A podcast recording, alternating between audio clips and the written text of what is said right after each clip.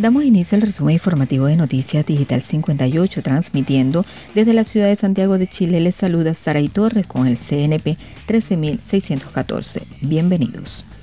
Gobierno lanza plan de televigilancia. Mil cámaras de seguridad serán entregadas a 66 comunas.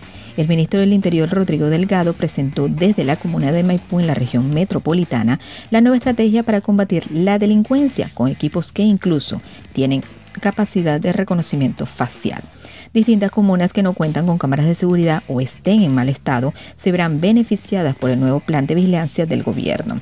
Se trata de mil cámaras que estarán dispuestas en puntos claves para evitar delitos. Si bien durante un tiempo las cámaras de televigilancia eran ubicadas como forma de controlar el tránsito, cada vez es más común verlas en frontis de locales comerciales o barrios de vivienda. Se espera que estas cámaras puedan incluso contar con reconocimiento facial, como cuatro que fueron inauguradas en Maipú durante la mañana de hoy. Allí su alcaldesa, Katy Barriga, afirmó que esta tecnología viene a fortalecer puntos críticos de nuestra comuna, Serán 66 las comunas de Chile las que recibirán tecnologías de alta definición para perseguir la delincuencia. Avanzamos con más información en digital58.com.be. Minsal anuncia que Chile rebasó los 2,6 millones de vacunados contra la COVID-19. El Ministerio de Salud compartió el balance final de hoy del proceso de vacunación contra el coronavirus, de acuerdo a las cifras entregadas por el Departamento de Estadísticas e Información de Salud, DEIS. El organismo comunicó que hasta las 17 horas de hoy se han vacunado 142.610 personas durante la jornada en los distintos centros de vacunación dispuestos a nivel nacional.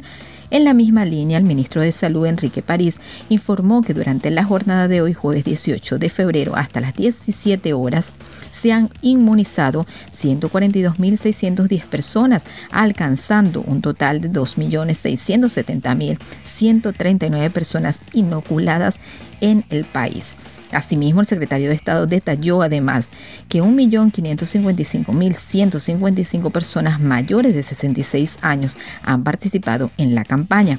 Respecto al género, el 58,3% de los inoculados corresponde a mujeres y el 41,7% son hombres. Continuamos en materia de salud.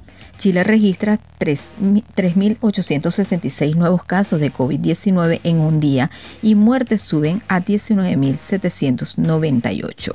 El Ministerio de Salud MinSal entregó durante la mañana de este jueves un informe sobre el avance de la pandemia, cuyos primeros casos en el país se registraron en marzo del año pasado.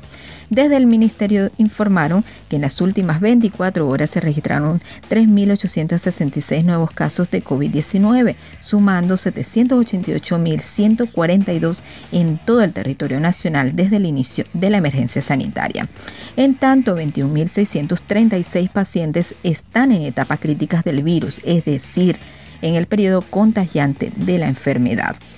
Por otro lado, el Departamento de Estadísticas e Información de Salud, DEIS, confirmó la muerte de 139 pacientes, por lo que la cifra de fallecidos aumentó a 19.798.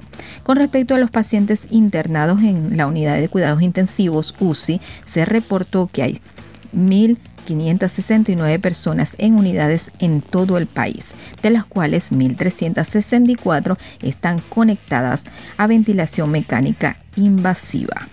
Y cerramos en materia judicial.